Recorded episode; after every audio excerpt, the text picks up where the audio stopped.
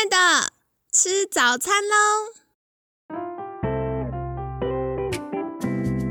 本节目由好时好时提供。节目开始之前，请帮凯西一个小忙，订阅、分享、给予五星好评吧！也不要忘了追踪好时好时粉砖和 IG。现在也提供 Mr. Box 的订阅式赞助，让我们一起好好吃饭，好好生活，迎接幸福吧！嗨，欢迎来到凯西陪你吃早餐，我是你的健康管理师凯西。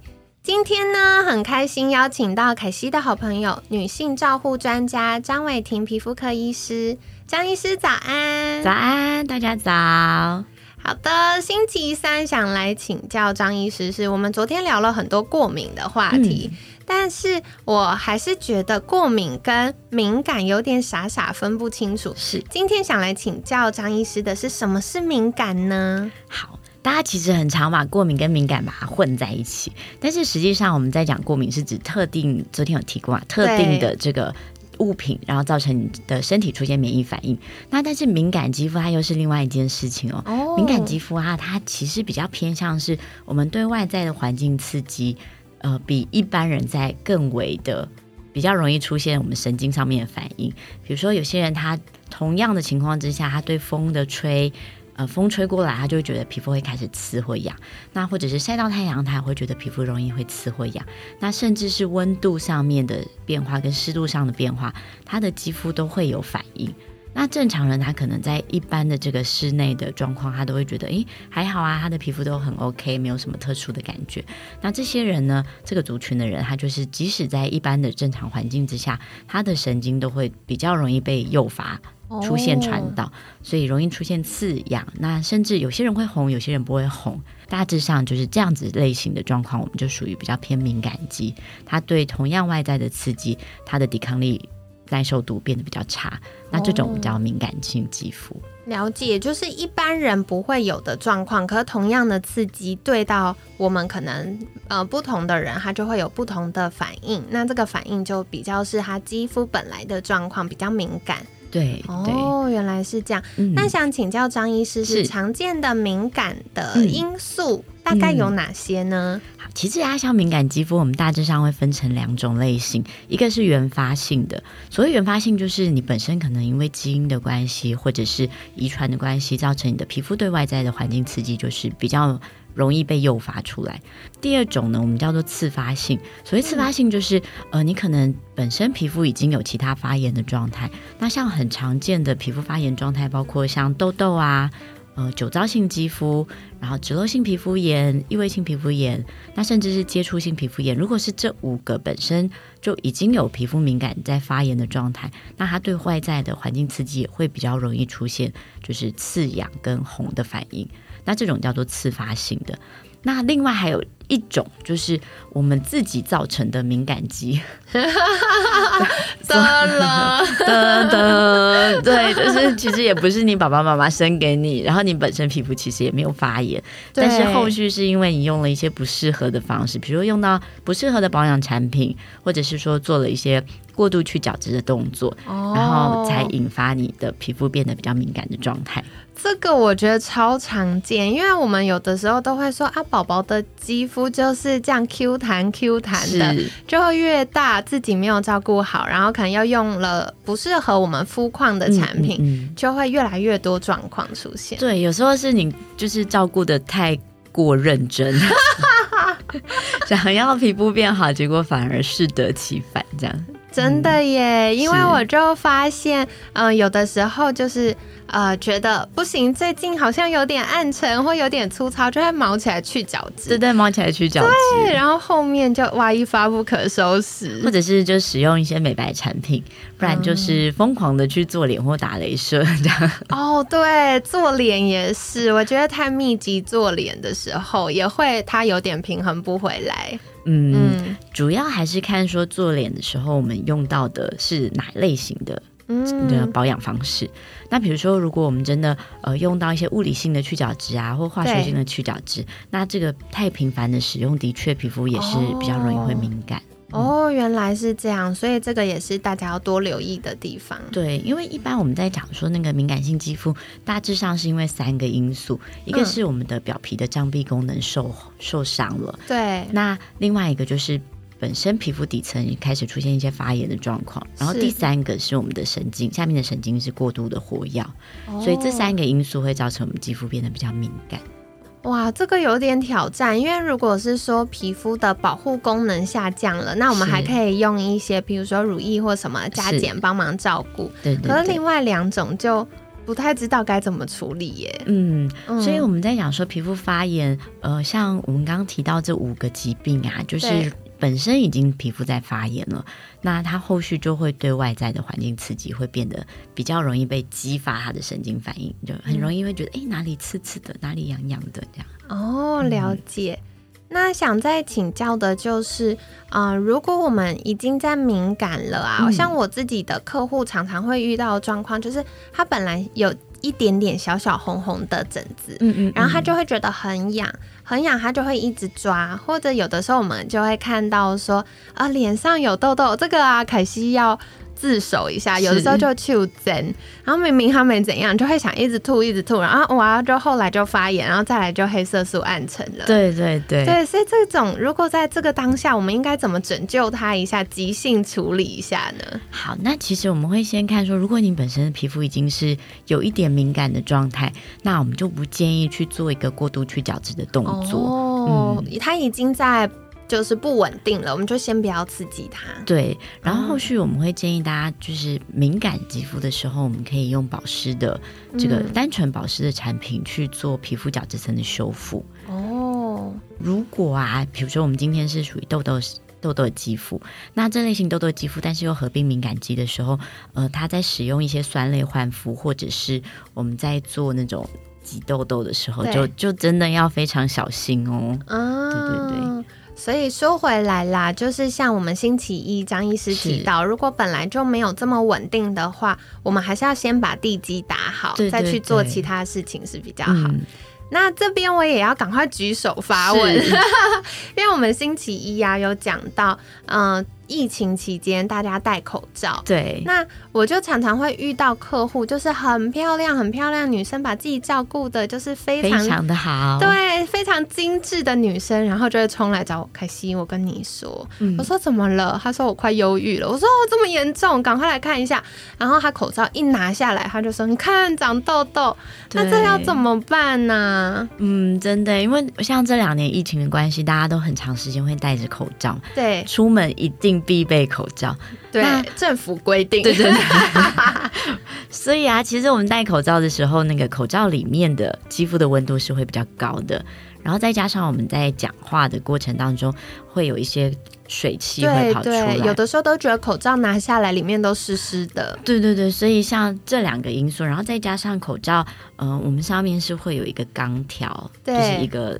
一个金属压条，对，然后在金属压条的边边跟肌肤接触到比较多的位置，会因为我们在讲话或动的时候，它会有比较多的摩擦。那在比较多摩擦的地方，它角质层容易增生，会让我们的角质代谢状况没有这么好。所以除了是这样闷热的环境造成出油量增加，那摩擦这件事情也会导致我们比较容易长粉刺跟痘痘。哦，那这个应该怎么样避免呢？因为像凯西，就是有的时候工作要上妆，嗯嗯，然后我就有试过各种造型的口罩，然后甚至有时候朋友会推荐什么各式各样小工具，可以隔离我们的肌肤跟口罩，然后让它有一点空间。我后来发现都没用，只是换个地方长痘痘而已。对对，其实我们刚刚有特别提到说，你在口罩摩擦到的地方就。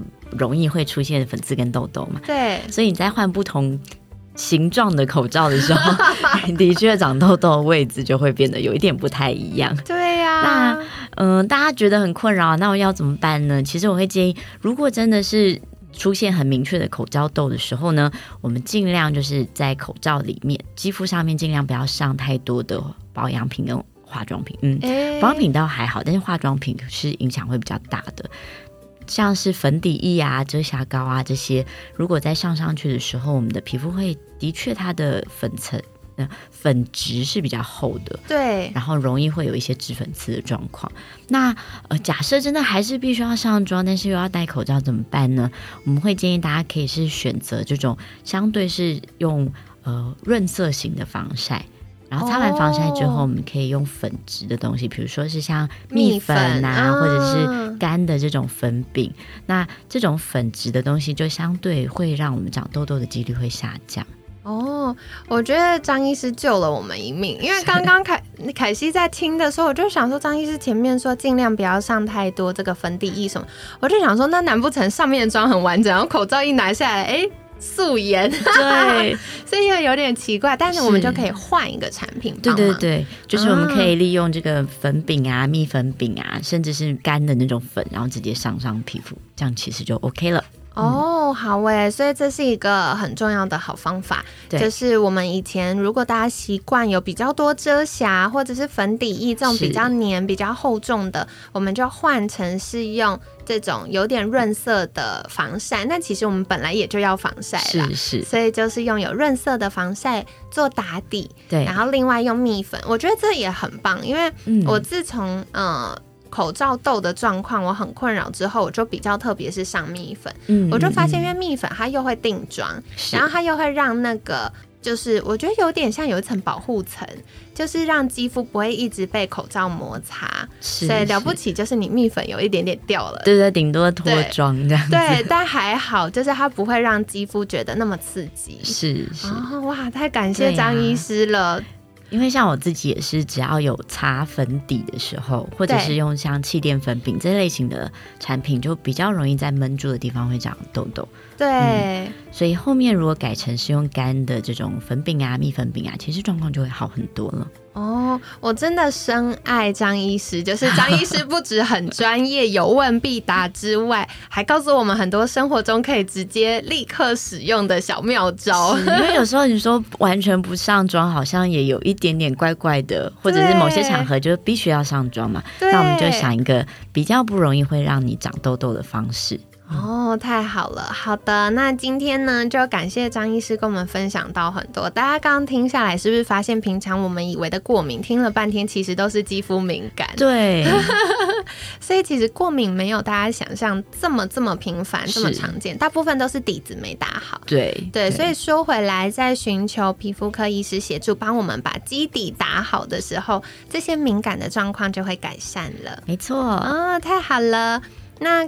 刚刚呢，张医师有跟我们分享到，就是敏感呢，有一些是原发性的，有一些是自发性。自发性就是你可能因为呃，刚刚张医师提到五种疾病，肌肤本来就在发炎了，那今天又有其他的刺激，它就会更有这个刺激到免疫的反应，然后大家就会开始嗯更发炎，是对，然后再来很多啦，我觉得大概有八成以上都是自己。就真，不然就是用错东西。是，对，为什么敢这样讲？因为凯西以前就是这样。我真的是一个极度热爱，就是做各种不科学人体实验的人。对，所以每次我闺蜜们分享说什么东西好用，我说这是假的，我就会去买来用用看。我发现哎，不行呢，我的肤况可能没那么适合。其实不适合您的肤质。对对对，好，所以大家在使用新产品的时候呢，我觉得，呃，张医师在昨天有分享。讲过一个好方法，就是可以试在那个我们手臂的内侧，对，先试试看。那看这个手臂内侧比较嫩、比较薄的皮肤有没有反应？如果 OK 安全，再试在脸上。没错，对，那将会是比较安安心的做法。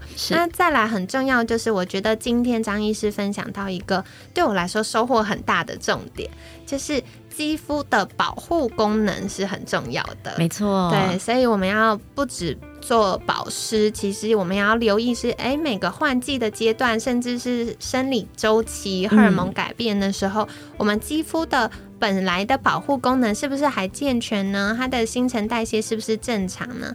那如果是运作顺畅的话，它也可以有比较好的新陈代谢或者角质会自然的。呃，代谢掉是对，那这样肌肤就会维持的很健康、很漂亮哦。对，所以其实不需要特别过度的去做一个去角质的动作。对，这个又呃又中了凯西一箭，因为以前我就很爱去角质，因为人家就说你去角质就是把表面的那些老废角质去掉，那你新生的肌肤就会跟 baby 一样。嗯，我就是被这个洗脑。大部分去角质完之后，那个暂时性刚去完角质的状态，你会觉得皮肤很嫩，很嫩。可是实际上，它过了几个小时或者是一两天之后，它又是。原本的状态哦，那反而这样子去角质的动作啊，有可能会让我们的角质层变薄之后，东西就是里面的水分比较容易散失出去。我有发现，因为正常来说应该一周去一次角质，是。可是像有的时候我就会哎想试试看新产品，然后就很热爱它，就一直想用，所以我可能就一周会去两次角质，就就不行了，因为我就会发现哦，脸变很容易干，你就会明显觉得脸变干，然后皮肤就会变。粗糙，然后他甚至就是可能鼻子旁边的这个脸颊地方就会很容易泛红。哦，对对。哦，所以好，大家就是凯西分享我的经验给你们啊。那大家就是在换季期间还是要多照顾肌肤。那最后呢，就是因为疫情啦，大家为了要保护自己跟心爱的家人，我们还是要多戴口罩，那注意社交距离。不过很重要的呢，是刚刚张医师也跟我们分享一个好方法。就是以前我们可能底妆会打比较多层，或者是用一些遮瑕、粉底液啊，或气垫粉饼啊。那这样子，一方面是它本来就有水分，然后它可能又比较黏腻一点，就很容易造成敏感。那这样子，我们换一个方法，就是用这个润色的防晒，先打底。那另外一方面，防晒也可以保护我们本来的肌肤。嗯然后再来呢，就是用一点蜜粉定妆。那这样子呢，就会比较要清透一点，不会让肌肤那么负担。那如果接触到口罩呢，也比较不容易，就是因为啊黏腻啊、摩擦啊，或我们说话的水汽呀，造成呃肌肤敏感的状况。是啊，太好了，今天感谢张医师跟我们分享哦。那一样在节目尾声，想再一次邀请张医师跟我们介绍。如果大家想获得更多变漂亮的秘诀，可以到哪里找到您呢？那大家可以在 Facebook 的粉丝团搜寻皮肤科张伟婷医师。那另外，我们的 Instagram 上面也可以看到我们的资讯。另外呢，我目前主要是在粤 Lexon 诊所服务，所以我们在南京台北市的南京松江站附近，大家也可以上网搜寻，然后有需要可以直接在网络上预约哦。好的，所以大家可以再留意一下我们节目资讯栏呢。凯西会把相关链接放在我们节目资讯栏。那如果大家有需要的话，也可以订阅跟追踪。那如果有真的肌肤的困扰，也可以再请张医师协助喽。那今天感谢女性照护专家张伟婷皮肤科医师的分享。每天十分钟，健康好轻松。凯西陪你吃早餐，我们下次见，拜拜，拜拜。